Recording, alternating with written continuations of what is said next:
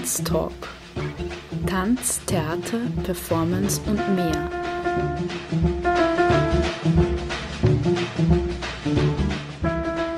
Kunst- und Tanzschaffende im Gespräch. Ein Sendeformat über zeitgenössischen Tanz.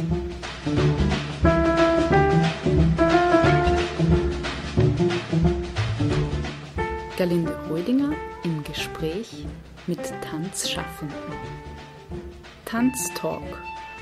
Eine Sendung über zeitgenössischen Tanz im freien Radio B138. Jeden ersten Sonntag im Monat um 19.07 Uhr.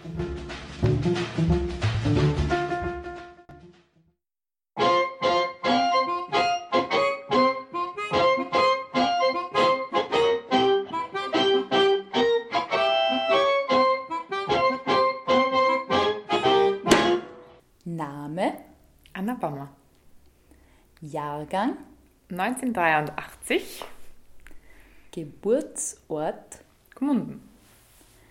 Berufsbezeichnung. Diplomierte Gesundheitskrankenschwester und Yogalehrerin.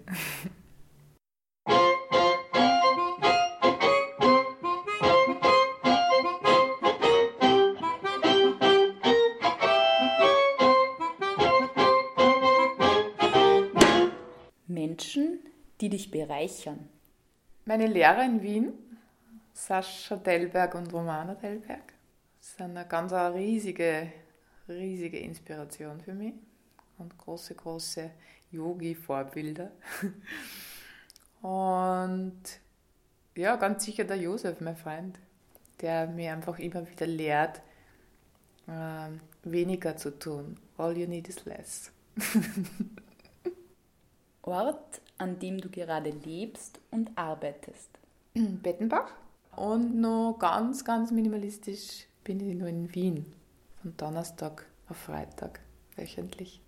Inhalte, die dich bewegen. Yoga. Ein riesengroßes, weites Feld. Bewegt mich tagtäglich.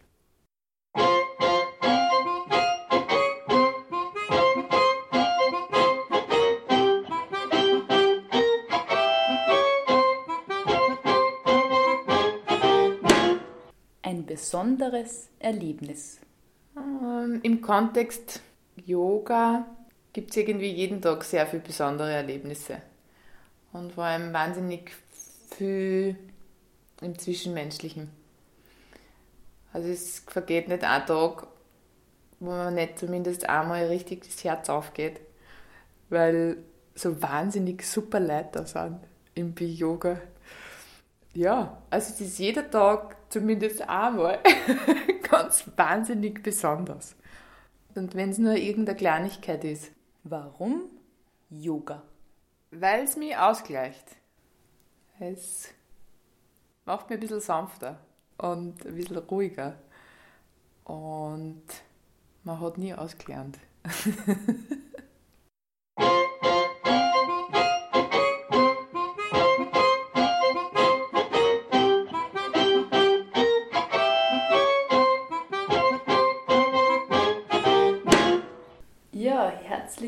willkommen im freien Radio B138. Heute im Bi-Yoga in Bettenbach. Ich bin zu Besuch bei Anna Bammer und ich freue mich total, dass ich da bin. Hallo Anna. Hallo. Yoga im Tanztalk. Ich glaube, das wird heute ganz eine spannende Geschichte werden. Wir werden uns da ein bisschen vertiefen in die Yoga-Praxis und die Anna werde ein bisschen fragen, wie das so geht mit dem Yoga. Meine erste Frage an die, Anna, wo bist du her? Wo bist du geboren? Ja, Aufgewachsen bin ich in Scharnstein ähm, und bin dann in Kirchdorf in gegangen. Später dann in Steyr, äh, da habe ich die Krankenpflegeschule gemacht. Und 2003 bin ich nach Wien gegangen. Das war so mein Werdegang. Also vom Landei zur Wienerin. was war der ausschlaggebende Punkt oder was hat dich nach Wien geführt? Ich habe in Steyr die Schule gemacht und war dann fertig mit der Krankenpflege. Habe mir gedacht, okay, habe eigentlich ziemlich genau gewusst, was ich will und wo ich arbeiten will. Ich wollte auf der Intensiv arbeiten, Intensivstation. Und habe irgendwie so den Drang verspürt, das wird nicht Kirchdorf oder Gmunden sein. Ähm, habe durch Steyr einen Freundeskreis gehabt, die alle eigentlich, oder ein Großteil, ähm, nach Wien gegangen ist studieren. Und dann habe ich mir gedacht, naja, wie kann das ja machen? Kann einfach als Krankenschwester arbeiten in Wien. Und so war es dann auch. Und bin dann eben ja, 2003 nach Wien gegangen und habe angefangen, im AKH Wien zu arbeiten. In Summe fast zwölf Jahre bis ich dann Yoga-Lehrerin geworden bin. Was ich ja sehr spannend finde, also von der äh, Intensivkrankenschwester sozusagen zur Yogalehrerin, da machen wir es jetzt noch ein bisschen spannend für die Zuhörer und Zuhörerinnen. Ähm, ja, vielleicht magst du noch ein bisschen über die Zeit als Intensivkrankenschwester sprechen, was da so deine Erfahrungen waren oder besondere Erlebnisse oder ja, mhm. vielleicht gibt es da ein bisschen was zum Sagen. Prinzipiell, warum der Bereich intensiv? Hm, das hat mir eigentlich schon in der Ausbildung gereizt. Ähm, es ist schon ein heftiger Bereich. Aber irgendwie hm, war das irgendwie, das hat irgendwie für mich die Sache interessant gemacht. Weil ich den Eindruck gehabt habe, man macht halt wirklich was Sinnvolles. Also es ist natürlich auch arg, wenn man den Fuß bricht. Ja? Aber meistens geht es auf der Intensivstation um mehr. Und das war irgendwie für mich spannend zu erfahren. Hm, der Kompetenzbereich hm, ist schon äh, ein bisschen erweitert. Auf der Intensiv ist die Arbeit interdisziplinär ganz interessant. Also du bist viel enger im Kontakt mit den Ärzten, Physiotherapeuten, als wie auf einer Normalstation. Ja?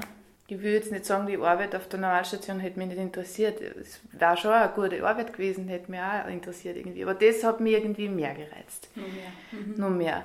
Und auch, was auf der Normalstation für mich der Horror war, waren, du bist zuständig für 30, 40 Patienten. Das war für mich eine Horrorvorstellung. Beziehungsweise habe ich es auch in der Ausbildung gesehen, oh mein Gott, du, du hast irgendwie kaum Kapazität mit den Patienten wirklich zu reden und dir wirklich Zeit zu nehmen, weil kaum hast du das Gespräch mit jemandem begonnen, musst du eigentlich schon wieder weiter, weil es warten ja noch 28 andere auf dich. Und das war auch mitunter irgendwie so ein Grund, auf der Intensiv hast du maximal ein oder äh, maximal zwei oder einen Patienten zu betreuen. Das heißt, du bist zwölfeinhalb Stunden für den Patienten da, voll und ganz. Natürlich betreust du auch die Angehörigen mit etc. Aber du kannst dich voll und ganz auf diesen einen Menschen einlassen. Und bist nicht irgendwie, hast nicht im Hinterkopf, boah, eigentlich warten da jetzt nur 20 Patienten. Die Arbeit natürlich ist dann intensiver, wie der Name schon sagt, aber ähm, das hat mir eigentlich ganz gut gefallen, dass du den Patienten gut kennenlernst ähm, und jedes Detail weißt. Das heißt, eben unter intensiv versteht man eben das, dass man hauptsächlich mal weniger Patienten hat, beziehungsweise auch von der Betreuung her, wie kann man sich das vorstellen? Du kommst primär jetzt nicht auf intensiv, weil du dir den Fuß brichst. Ja? Du brauchst die intensivmedizinische Betreuung schon aufgrund deiner Grunderkrankung, weil du jetzt einfach eine riesengroße Operation hattest oder weil du vielleicht mehrfach Verletzungen hast aufgrund eines Unfalls oder was auch immer. Äh, Beispiele begannen auf der Intensiv für Schwerbauernverletzte. Also das waren Patienten nach Verbrennungen, äh, Explosionen etc. Also es waren wirklich großflächige Wunden. Diese Patienten würden nicht überleben auf einer Normalstation. Das heißt, die brauchen vielleicht äh, Beatmung die brauchen äh, Kreislaufstabilisation, die brauchen vielleicht eine Dialyse. Das ist eigentlich die, die intensiv Medizin. Die Intensivpflege ergibt sich daraus, äh, weil du als Krankenschwester halt dann wirklich nur zuständig bist für einen bis zwei Patienten, weil du nicht nur die Pflege, die Körperpflege steht nicht nur im Vordergrund, wie sie auf der Normalstation jetzt beispielsweise im Vordergrund steht, steht auch die ganze Gerätschaft äh, irgendwie im Vordergrund. Also sei es die Beatmungsmaschine oder Dialyse oder dergleichen. Ja. Du assistierst bei verschiedensten Untersuchungen. Manches Mal sind Patienten so instabil, dass du sie nicht irgendwo hin äh, kannst zu irgendeiner Untersuchung. Das heißt, die Untersuchung passiert auf der Station, da bist du dann äh, als Assistenz dabei. Das hat mich lange Zeit sehr, sehr interessiert, ähm, hat auch großen Spaß gemacht. Also einfach Spaß im Sinne von, natürlich ist es, bist du mit sehr viel Leid konfrontiert äh, auf der Intensivstation, aber es hat insofern, hm, sagen wir mal, für mich Sinn ergeben. Ich habe den Eindruck gehabt, ich mache, ich mache was Sinnvolles. Und das ist das, was ich mit Spaß mache. Also hm, ich habe den Eindruck gehabt, ja, das, das, das mein Job, ähm, da kann man Gutes tun. Und du kannst am Ende des Tages heimgehen und sagen, ja, war super. War es eine Bereicherung für jemanden.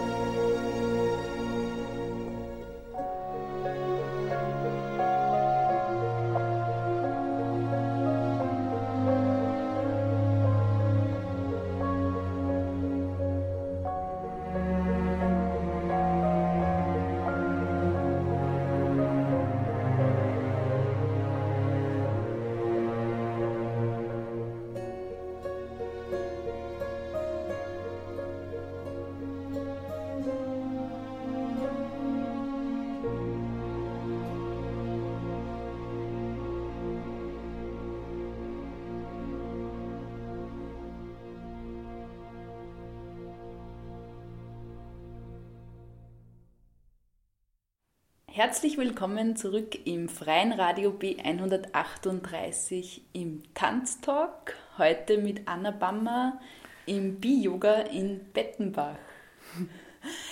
Anna, du hast schon begonnen äh, zu erzählen, wie ja, dein Lebensverlauf so war von Schule hin zum Berufsleben.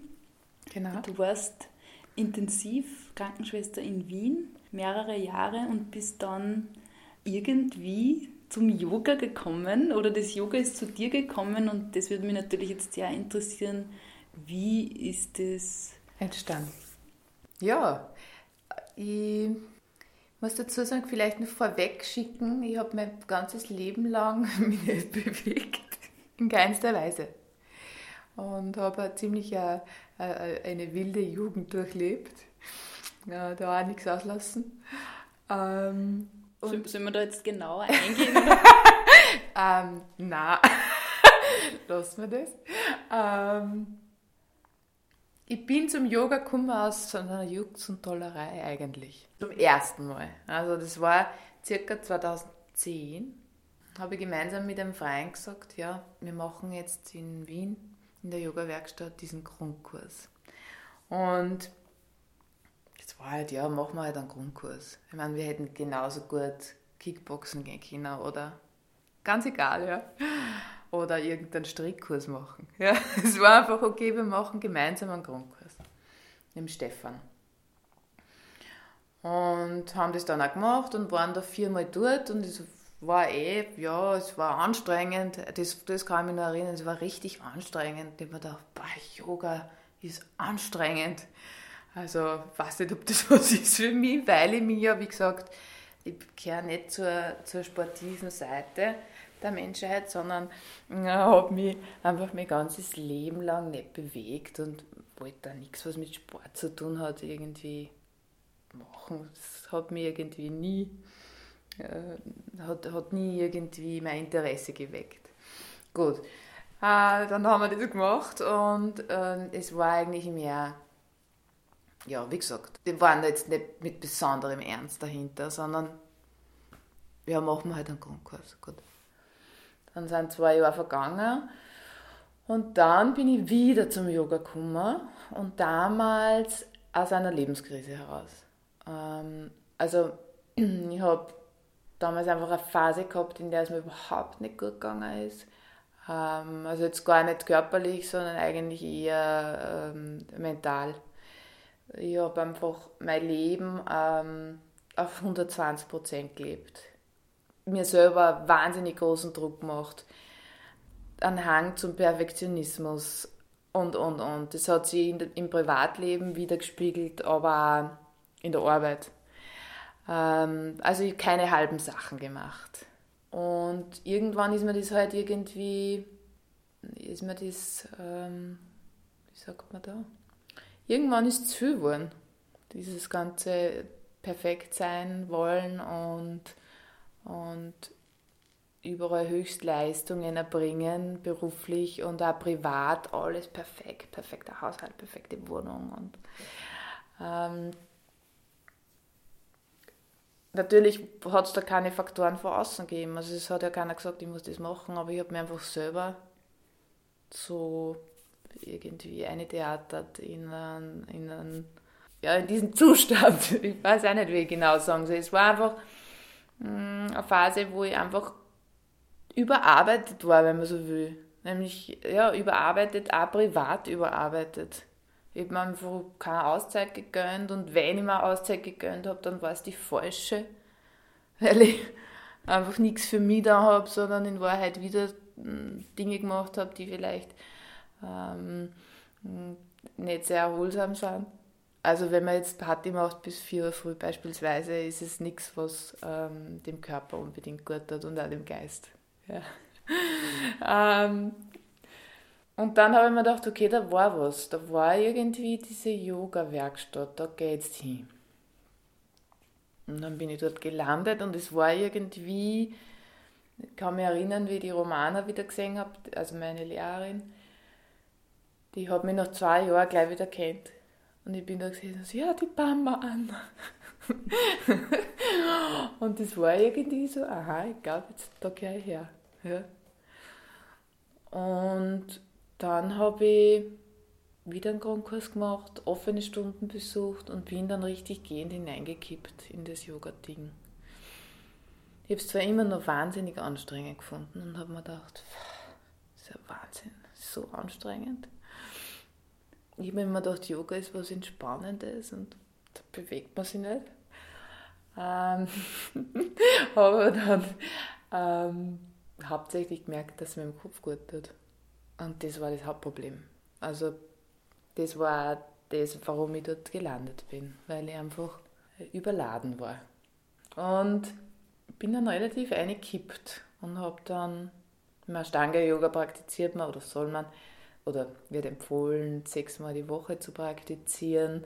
Das habe ich dann auch ähm, gemacht, relativ schnell. So nach einem halben Jahr habe ich begonnen, wirklich eine ganz regelmäßige Praxis aufzubauen und habe halt gemerkt, wie sie durch das Yoga praktizieren mm, so vieles verändert. Also sehr vieles verändert. Und in erster Linie ich. ähm, und dann war irgendwie die Frage da, mache ich die Yogalehrerausbildung, weil es ist dort angeboten worden in der Yoga-Werkstatt. Und man dachte, naja, ich praktiziere jetzt zwei Jahre, was soll ich die Yogalehrerausbildung machen? Bin da gar nicht lang dabei quasi. Und habe dann, das war dann ganz witzig erlebt, dann von mehreren Seiten in der Yoga-Werkstatt verschiedenste Lehrer, aber auch Praktizierende, die immer gesagt haben, du machst ja die Yogalehrerausbildung, oder? Und ich so, aha. Und keine zwei, drei Tage später wieder irgendwer. Du machst doch jetzt die Yogalehrerausbildung, oder? Und ich so, na. Und irgendwann beim fünften habe ich mir dann gedacht, warum machst du das eigentlich nicht, Anna? Und dann habe ich mit dem Josef geredet, mit meinem Freund, und dann hat er gesagt, ja, sicher, tu es.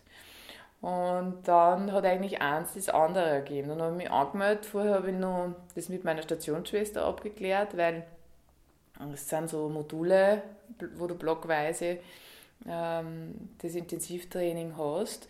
Und ähm, es war natürlich dann auch wichtig für mich, dass mir die Station freispielt in der Zeit. Weil wenn die sagen, du, na, ist uns egal, was du jetzt machst an Ausbildung, aber das hat nichts mit dem Spital zu tun, dann wäre es schwierig geworden. Aber die haben mich da eigentlich recht unterstützt und haben gesagt, ja super, tu es. Mm, und wir können den Dienstplan schon so arrangieren, dass sich das gut ausgeht für die. Dass du immer diese drei, vier Tage blockweise quasi frei hast und dann kannst du das Training machen oder die Ausbildung halt machen. Genau, und dann habe ich mir gedacht, ja, das mache ich jetzt. Und dann habe ich aber, weiß ich nicht wie oft erwähnt, ich mache jetzt die Yogalehrerausbildung, aber ich mache es nur für mich. Also, bei Unterrichten tue ich sicher nie. Ja, das interessiert mich nicht. Also, das, nein, das tue ich nur für mich. Einfach um meine eigene Yoga-Praxis zu vertiefen. Und es hat nicht lange gedauert, habe ich dann die erste Stunde gegeben und habe dann auch großartigerweise auch noch bemerkt, wie sehr das eigentlich Spaß macht.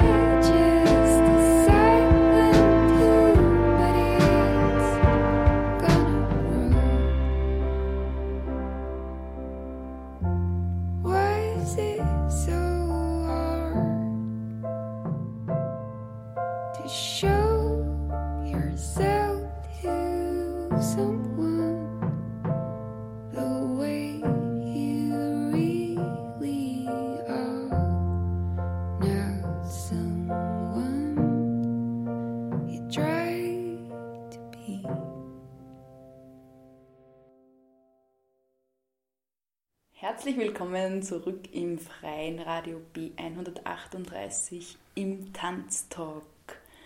Wir sind heute im Bi-Yoga in Bettenbach und vor mir sitzt Anna Bammer, die Yoga-Studio-Leiterin. Wie bist du zu dem Kummer? Da, wo wir jetzt herinnen sind, in diesen Räumlichkeiten, wo ja regelmäßig Yoga praktiziert wird. Ähm, es war äh, eine ganz witzige Geschichte.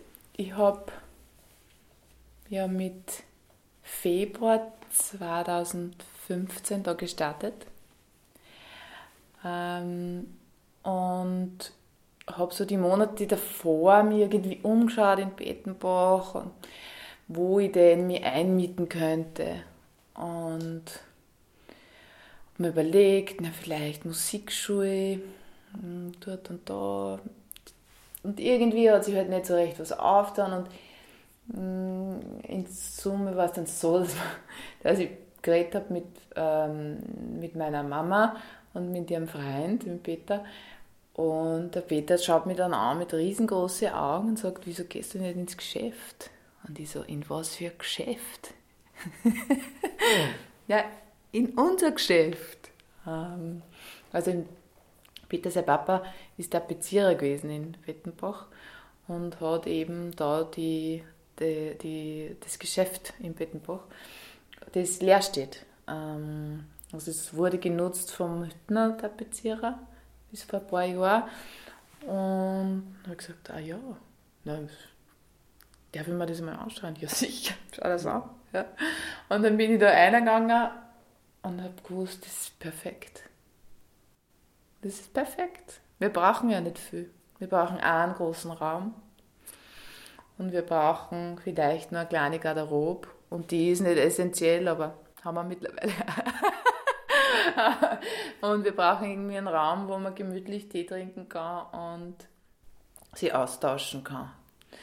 Und ja, so ist es entstanden, dass ich da gelandet bin. Und ich habe mir noch überlegt und habe mir gedacht, nein, bin ich so eine mobile Yogalehrerin oder wie. Und fahre da mit meinen 15 Yogamatten durch Bedenbach, einmal dort, einmal da. Ähm, und im Endeffekt bin ich recht froh, dass es nicht so ist, sondern dass ich ähm, da die Räumlichkeiten habe, die sie ja, ziemlich großartig erweisen. Was nämlich wahnsinnig gut ist, dass, ich, dass das da einfach meins ist und dass da vorwiegend Yoga praktiziert wird und nichts anderes passiert. Mm, also es gibt schon, die Mosa Karin macht diverse Events herinnen ähm, in Richtung Meditation und Atemtraining. Ähm, aber ich sage jetzt einmal, mh, mm, es ist jetzt da kein Handballturnier oder so. Also es passt irgendwie ganz gut. Ähm, und da energetisch ist es dann ganz, ganz von Vorteil, wenn man nicht in einem riesengroßen Turnsaal Yoga praktiziert. Wobei das natürlich auch äh, seine Berechtigung hat. Und äh, wenn es nicht, wenn sie das da nicht aufgetan hätte, dann wäre mir wahrscheinlich nichts anderes übergeblieben, als auch in den, in den Turnsaal gehen und dort Yoga zu unterrichten.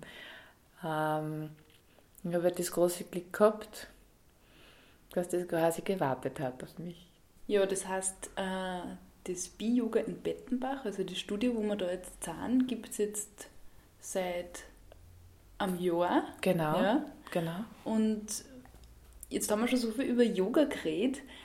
Was kann man sich denn da überhaupt vorstellen? Also es gibt ja sicher Menschen, die haben überhaupt noch nie Yoga in irgendeiner Form ausprobiert und ich denke, vielleicht äh, kannst du da eine Idee geben dazu, wie was Yoga was, sein kann. Was Yoga sein kann und vielleicht aber auch konkret noch, was für Yoga-Ort, weil ich glaube, so wie ich das verstanden habe, gibt es ja sehr viele verschiedene Arten, Arten von Yoga. Genau. Also Yoga ist nicht gleich Yoga, vielleicht kannst du da ein bisschen näher drauf eingehen. Ja, ähm, also äh, per Definition, sagen wir bei der De Definition, per Definition ist ähm, Yoga das, ähm, das zur Ruhe bringen der Gedanken.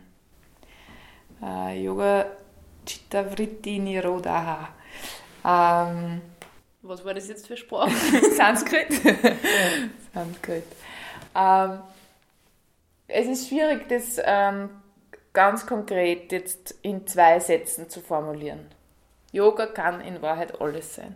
Ja? Und Yoga ist für jeden mal unterschiedlich.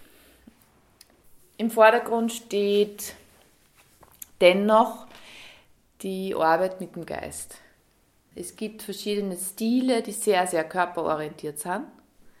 Das heißt, auf den ersten Blick denkt man sich vielleicht, was hat das mit meinem Körper, äh, mit meinem Geist zu tun? Das ist ja nur Körper. Ja? Und ähm, je länger man praktiziert, umso mehr ähm, beschäftigt man sich vielleicht auch mit dem, was ähm, da so an Gedankenmuster äh, abläuft, etc. Beim Yoga, es kommt jetzt natürlich darauf an, welchen Stil man praktiziert, aber beim Yoga arbeitet man über den Körper und handelt sie mehr oder weniger vor zum Geist. Zum einen kräftigst du beim Yoga, zum anderen dehnst du. Speziell im Ashtanga-Yoga, das Yoga, das ich anbiete, koppelst du Bewegung an die Atmung. Also im Ashtanga-Yoga ist äh, jede Einatmung und jede Aus, also jede Einatmung ist eine öffnende Bewegung, jede Ausatmung ist eine schließende Bewegung. Das heißt, du hast den Atem so ein bisschen als Bindeglied dabei, nämlich Bindeglied auch zwischen Geist und Körper. Und der Atem ist eigentlich das Hauptinstrument. Du kannst Yoga praktizieren und dabei nicht atmen, dann machst du eigentlich kein Yoga. Also jetzt, ja, ganz hart ausgedrückt. Äh, das Wichtigste ist der Atem deswegen, so wie du vorher gesagt hast, kann Yoga alles sein. Yoga Weil kann Atmen alles ist sein. ja immer auch dabei, oder? Genau, Yoga kann alles sein. Da möchte ich jetzt gar nicht sagen, Yoga ist das und das und das. Yoga ist Kraft, Yoga ist Dehnung, Yoga ist Beweglichkeit, Yoga ist Ausdauer, Yoga ist Meditation, Yoga ist Atem. In Wahrheit kommt es auf den jeweiligen Menschen an, der praktiziert. Ja? Es kann sein, dass ich Ashtanga-Yoga mache und sage, ich mache das rein aus körperlichem Interesse. Ich will mich nicht mit meinem Kopf beschäftigen. Ja? Ich mache das, weil ich fit sein will. Dann ist das völlig in Ordnung. Ähm, man darf es nur nicht als Fitness-Trend verstehen. Yoga ist mehr als Fitness. Das Yoga praktizieren gibt uns einfach ein Instrument, um im gegenwärtigen Augenblick zu arbeiten. Und das in einem liebevollen Kontext. Es geht darum nicht, dass ich meinen Haxen hinter den Kopf verbirge. Es geht nicht darum. Es passiert vielleicht irgendwann. Aber es ist nicht unsere erste Intention. Wir wollen uns einfach Zeit nehmen, auf die Matte steigen, atmen, bewegen und das möglichst ohne Leistungsdruck. Also in unserer westlichen Welt ist es ja doch so, dass alles sehr leistungsorientiert ist. Und beim Yoga soll es nicht in erster Linie um Leistung gehen. Nämlich gar nicht. Es soll einfach darum gehen, dass man sich Zeit nimmt für sich. Die 90 Minuten einräumt am Tag oder 60 Minuten oder 30 Minuten ja, oder 10 Minuten. Das ist ja jetzt egal. Ähm, nur wirklich bewusst zu sagen, ich tue jetzt für mich 10 Minuten was in einem ruhigen Kontext, ohne dass ähm, dass ich abgelenkt bin, weil da rennt der Fernseher, da ist das Medium, da ist der Radio. ähm, einfach in Stille zu praktizieren und versuchen, möglichst bei sich zu bleiben. Ich glaube, wir sind alle doch sehr im Außen und das den ganzen Tag über. Und die wenigsten von uns spüren sie. Und ich muss mir aber selber spüren, damit es mir gut geht. Oder damit ich auch Entscheidungen treffen kann, wie will ich mein Leben leben. Oder was will ich, was will ich nicht. Über das Yoga praktizieren und über, über einfach diese Auszeit, die du, die du dir nimmst, wenn du auf der Matte bist, wo du wirklich nur den Fokus zu dir hinlenkst, zu deiner Atmung, zur Bewegung, äh, kriegt man irgendwie ein besseres Gespür für sich selber und und, und ist geerdeter, ist mehr in seiner Mitte und trifft dann einfach Entscheidungen, die irgendwie hilfreicher sind für sein Leben. Also, ich weiß nicht, wie ich es beschreiben soll. Hm, man lässt sich nicht mehr so steuern von außen.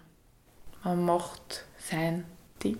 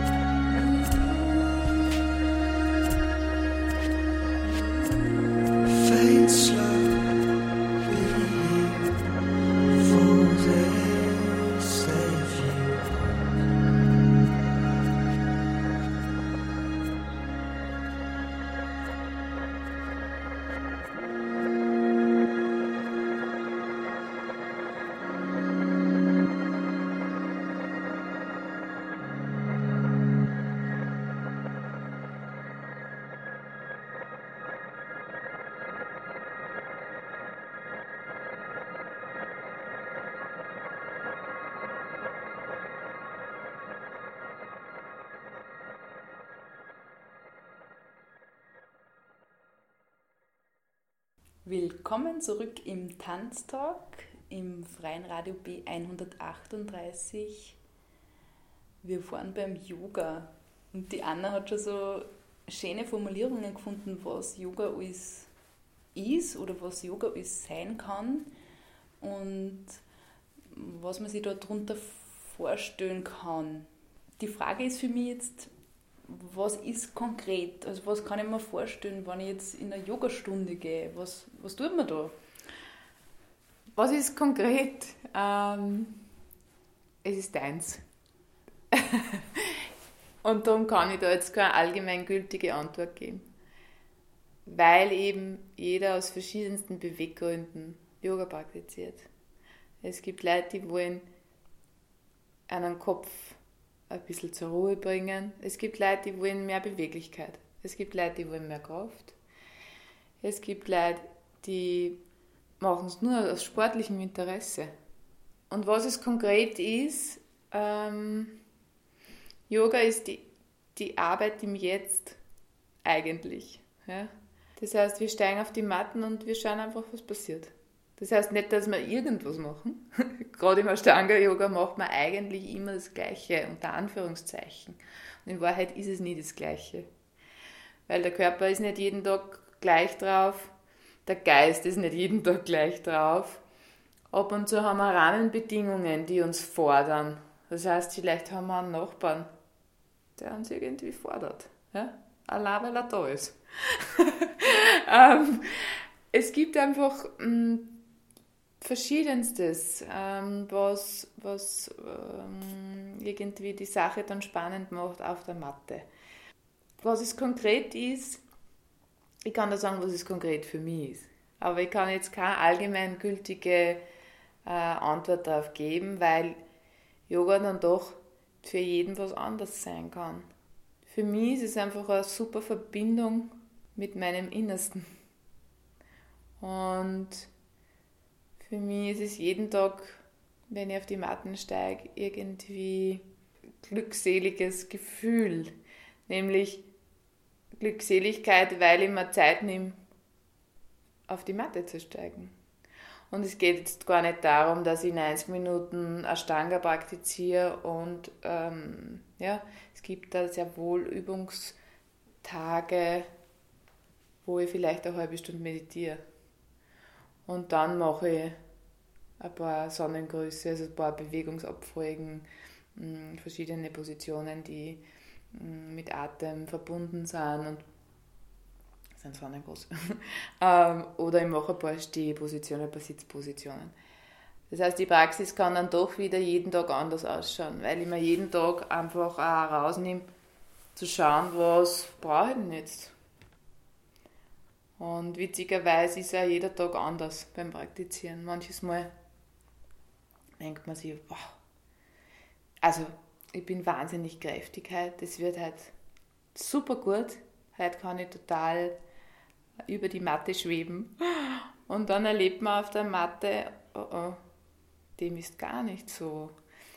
Äh, das heißt, es ist schon immer wieder für Überraschungen gut, diese Übungspraxis. Oder man denkt sich, boah, jetzt bin ich aufgestanden. Ich kann fast gar nicht auf die Matten steigen, weil ich, ich muss wieder ins Bett. Und dann hat man die kräftigste Praxis überhaupt. Ähm, es ist jeden Tag anders. Und was ich lernen will im Yoga, ist, dass ich den Moment einfach annehme, so wie er ist. Ob mir der jetzt gefällt oder nicht.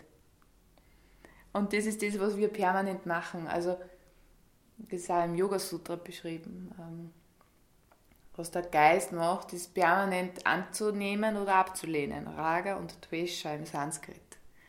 Das wollen wir, das wollen wir nicht. Und von dem sind wir den ganzen Tag gesteuert.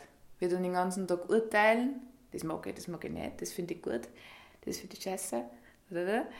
Und mm, es ist irgendwie eine witzige, witzige Arbeit, mh, mm, einfach auch zu lernen, ah okay, da kommt jetzt die und die Emotion, eigentlich widerstrebt mir das total. Was durchaus passieren kann beim Üben, weil es gibt beispielsweise Positionen, die dann vielleicht nicht sonderlich liegen oder die einen voll schwer fallen, dann ist meistens auch eine Ablehnung. ähm, und genau mit diesen Asanas, also Körperpositionen zu arbeiten, macht es irgendwie spannend, weil sie was verändert. Und je öfter man es tut und je öfter man sich ja dem zuwendet, das man eigentlich ablehnt, es wird anders. Und darum geht es auch für mich beim Yoga, dass ich einfach trotzdem mich dem liebevoll zuwende. Auch wenn es vielleicht was ist, was ich wirklich nicht aushalte. Und ich denke mir, um Gottes Willen, nein, bitte. Ja. Also gebe jetzt dem noch mehr Macht und lasse meinen Kopf äh, noch mehr plappern in Richtung, ja, ich hasse das total, das mag ich überhaupt nicht, ja, das geht mir nur am Zager. Oder sage ich, ah, okay, mh, hm, was ist denn da da, Anna? Ja, da ist Ablehnung da. Gut. Ablehnung darf auch sein. Und meistens, wenn wir es so stehen lassen und sagen, ah, ist Ablehnung, ja, ist ja in Ordnung, dann verschwindet es wie von Zauberhand. Das ist ganz interessant. Das heißt aber jetzt nicht, dass mir das jeden Tag gelingt. Möchte ich auch dazu sagen. Es wird oft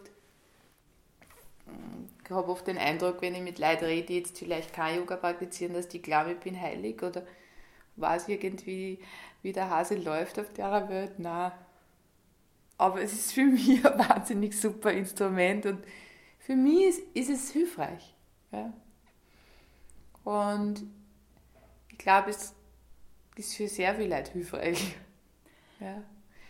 Das heißt, man muss jetzt nicht unbedingt sportlich sein oder irgendwas mitbringen, wenn man jetzt in eine Yogastunde kommt. Richtig, das glauben wir immer nur, äh, weil wir ja, wie gesagt, alle diesen, diesen, dieses Leistungsgeimpfte in uns haben.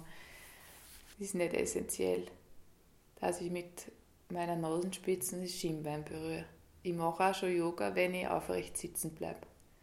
Und wenn meine Muskeln jetzt zum derzeitigen Zeitpunkt nicht tolerieren, dass ich mich vorbeuge und die Nasenspitzen auf dem Schienbein an, ja, who cares?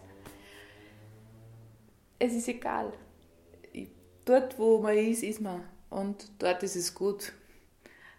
Und ich tue auch schon was für meinen Körper, wenn ich einfach so gut es mir möglich ist, daran arbeite, mich vorzulehnen beispielsweise. Aber die Yoga-Position ist nicht ist nicht erledigt, wenn ich da unten bin und meine Nasen am Schienbein ablege, sondern die Yoga-Position ist hier oben schon erledigt. Die ist schon großartig, so wie sie ist. Ja? Das heißt, wir sehen halt immer nur so, hm, wenn man braucht ja nur irgendwie diverse Yoga-Posen eingeben, hm, diverse Asanas eingeben äh, und dann sehen wir irgendwie was, was Endgültiges und denken sie, das ist Yoga. Nein, Yoga ist schon, wenn ich auf die Matten steige. Ganz egal, wie mein Körper ist, was ich jetzt vermeintlich kann oder nicht kann. Nein. Ähm, und das ist auch das, was mich, was mich irgendwie zu überwältigt hat oder irgendwie mir so das Gefühl gegeben hat, wie ich angefangen habe in Wien in der Yoga-Werkstatt. Ah, da bin ich daheim.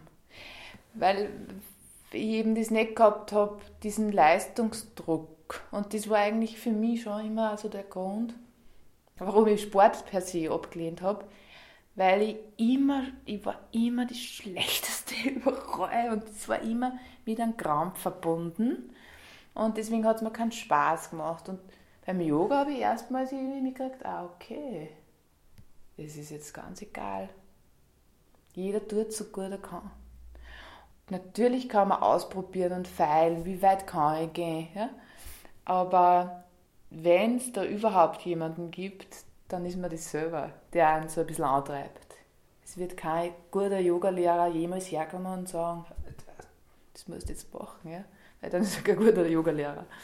Das heißt, man lotet da selber so ein bisschen seine Grenzen aus, was ich ganz spannend finde und hat nicht erst wieder jemanden im Außen, der sagt, ah, das solltest du jetzt schauen, ne? oder was, das kannst du immer noch nicht. Und es wird auch Dinge geben, die man jahrelang nicht kann. Oder es ist einfach so. Ja? Mm, weil jeder hat seine, seine kräftigen Körperteile und seine weniger kräftigen. Jeder hat seine beweglichen Körperteile, seine weniger beweglichen.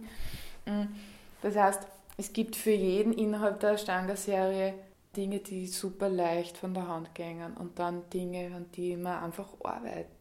Das ist bei jedem ganz unterschiedlich, weil jeder Körper unterschiedlich ist. Und es dauert bei jedem Unterschied lang. Es gibt Leute, die hupfen in der ersten Yogastunde in den Kopfstand und machen das, als hätten sie nie was anderes gemacht. Und dann gibt es so Leute wie mich.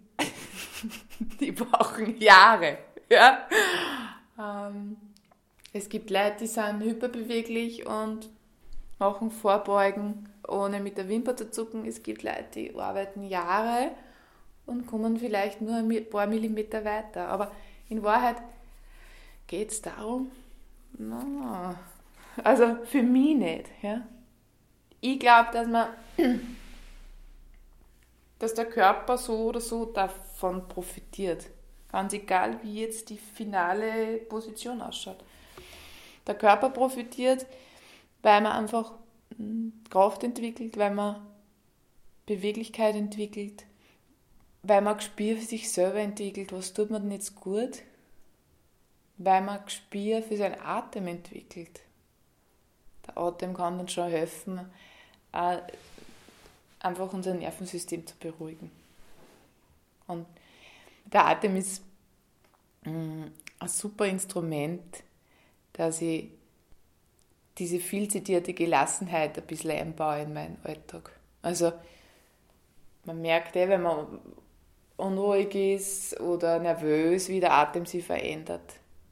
Dafür muss man aber sich erst einmal bewusst gemacht haben und einmal mit seinem Atem gearbeitet haben, dass man das überhaupt bemerkt. Weil wenn du nie auf die Atmung geschaut hast, dann wird dir das dann auch nicht auffallen. Ähm, aber du kannst über bewusste, langsame Atmung einfach direkt aufs Nervensystem zugreifen. Und das finde ich schon sehr, sehr spannend. Dass man gerade in so Situationen, wo man vielleicht Unsicherheit oder Nervosität bemerkt, dass die Atmung wirklich hilfreich ist.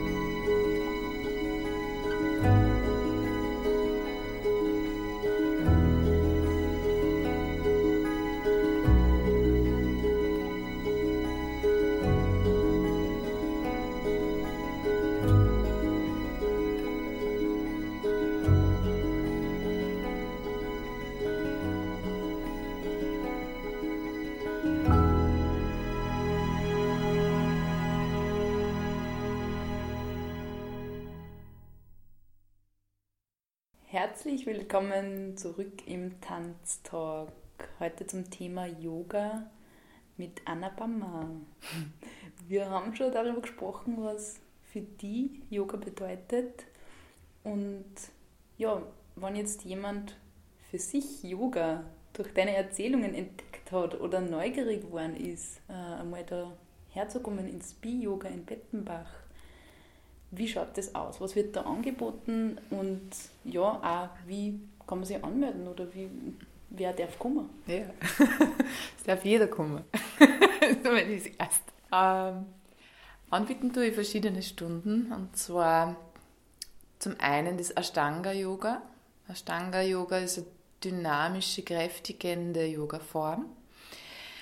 Äh, das Ashtanga-Yoga ist ähm, ein Yoga-Stil, der von Patabi Choice mehr oder weniger ins Leben gerufen wurde. Im Ashtanga-Yoga gibt es sechs Serien und ich unterrichte die erste Serie. Ich praktiziere also die erste Serie. Ähm, die Serien sind aufbauend und werden immer advanceder, wenn man so will. Es gibt Ashtanga-Yoga-Einheiten, die sie Ashtanga Basic nennen. Das ist ideal zum Einsteigen weil das Tempo einfach ein bisschen reduzierter ist, weil man Dinge genauer sich anschaut. Die Atmung ist ähm, im Vordergrund beim Ashtanga, das heißt, die Bewegungen sind gekoppelt an die Atmung.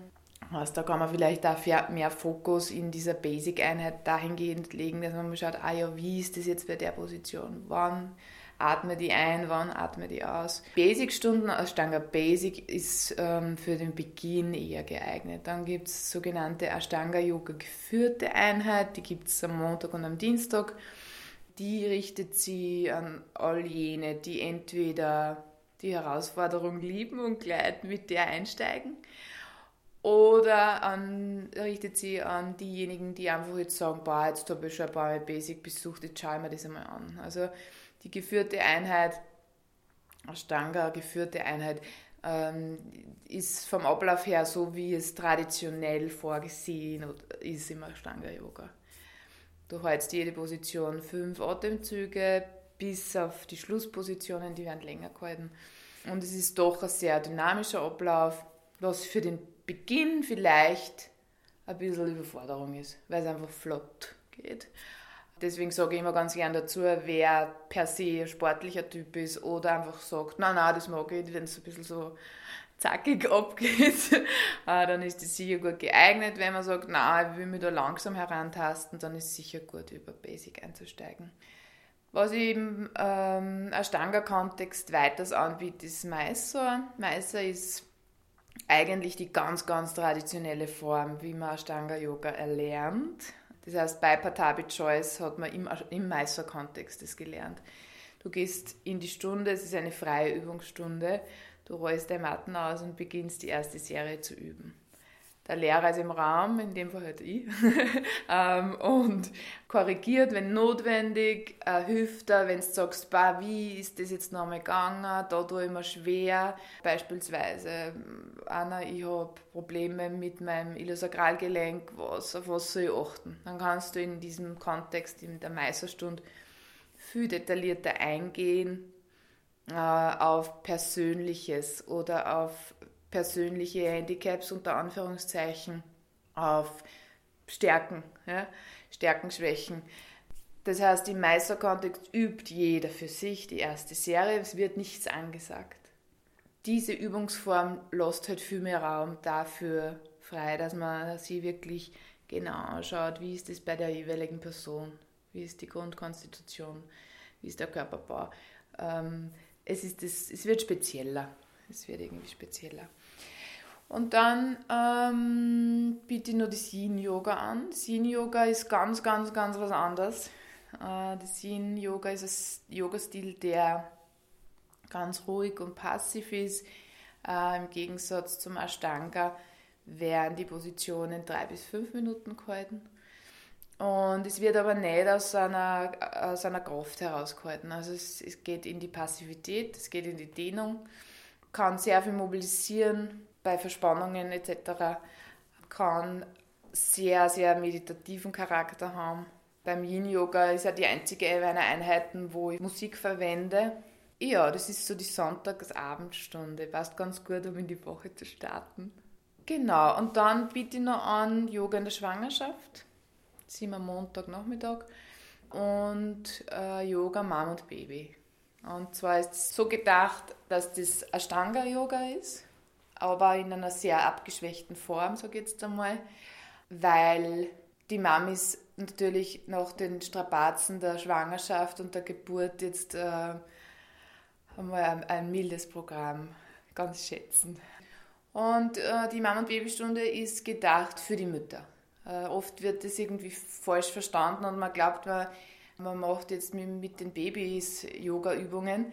Äh, de facto ist es so, ein Baby ist so im Jetzt und ein Baby ist so Yoga. Ein Baby braucht kein Yoga. wir brauchen es. Äh, das heißt, die Stunde ist so, das Baby ist dabei, die Mama praktiziert.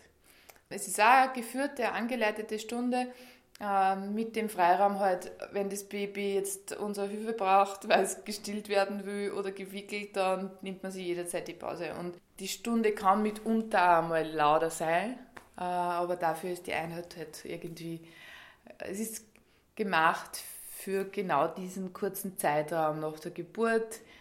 Äh, man kann irgendwie nicht so weg von daheim, ist irgendwie gekoppelt ans Baby oder umgekehrt. Und da kann man halt was trotzdem für sich tun und das Baby mitnehmen. Ja, das war mir halt wichtig, mm, auch diese Einheit anzubieten. Genau, aber wie gesagt, das ist kein Baby-Yoga. ja, das war es eigentlich. Wenn jemand jetzt Mama oder nicht Mama oder Papa oder nicht Papa ist, wer auch immer Interesse und Lust gekriegt hat äh, zu kommen, wo kann man sich jetzt bei dir anmelden und wie funktioniert das? Also auf meiner Homepage www.bi-yoga.at sieht man zum einen einmal meinen Stundenplan. Das ist ein wöchentlicher Stundenplan, der bis auf minimalistische Ausnahmen so wöchentlich stattfindet.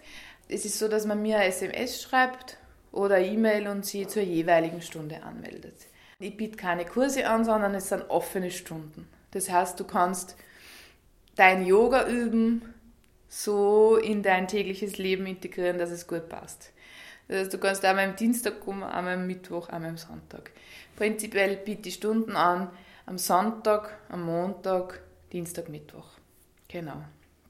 Wir sind mittlerweile eh am Ende unseres Interviews angelangt. Ich sage vielen herzlichen Dank für die vielen bereichernden Worte, für die Inputs und Informationen zum Bi-Yoga in Bettenbach und ja, zu deinem Werdegang. War sehr spannend und ja, weiterhin alles Gute bei Yoga und alles, was dazugehört. Danke dir. Danke für die Einladung.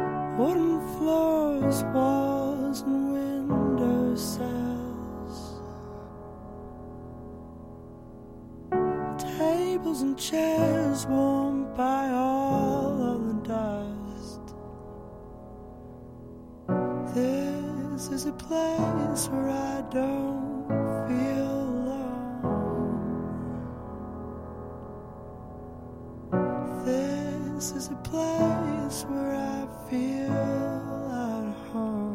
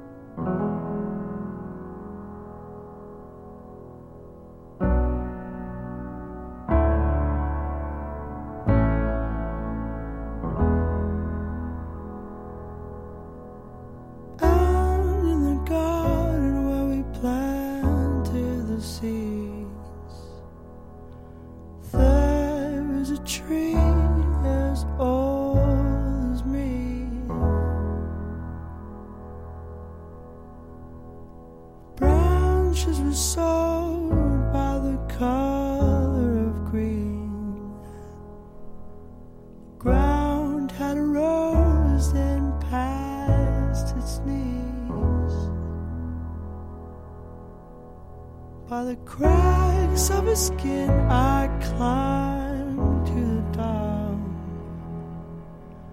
I climb the tree to see the world. When the guys came around to blow.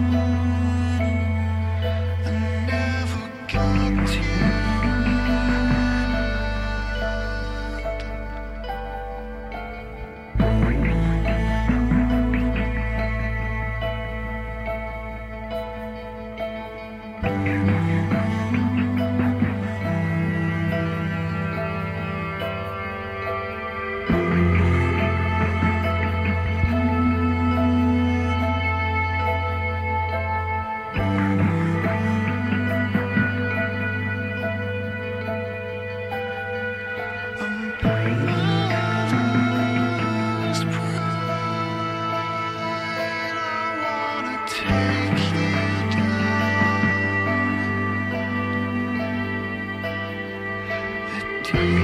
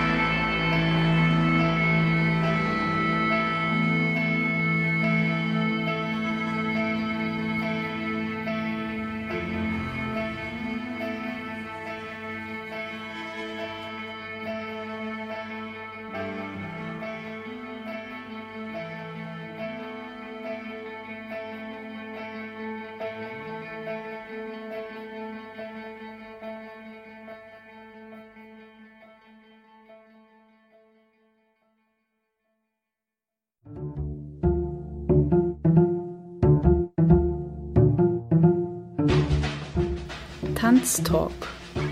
Tanz, Theater, Performance und mehr.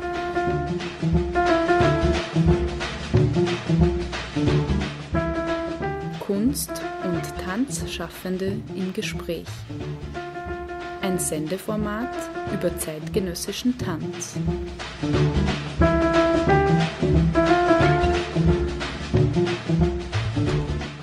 Galinde Rödinger im Gespräch mit Tanzschaffenden. Tanztalk. Eine Sendung über zeitgenössischen Tanz im freien Radio B138. Jeden ersten Sonntag im Monat um 19.07 Uhr.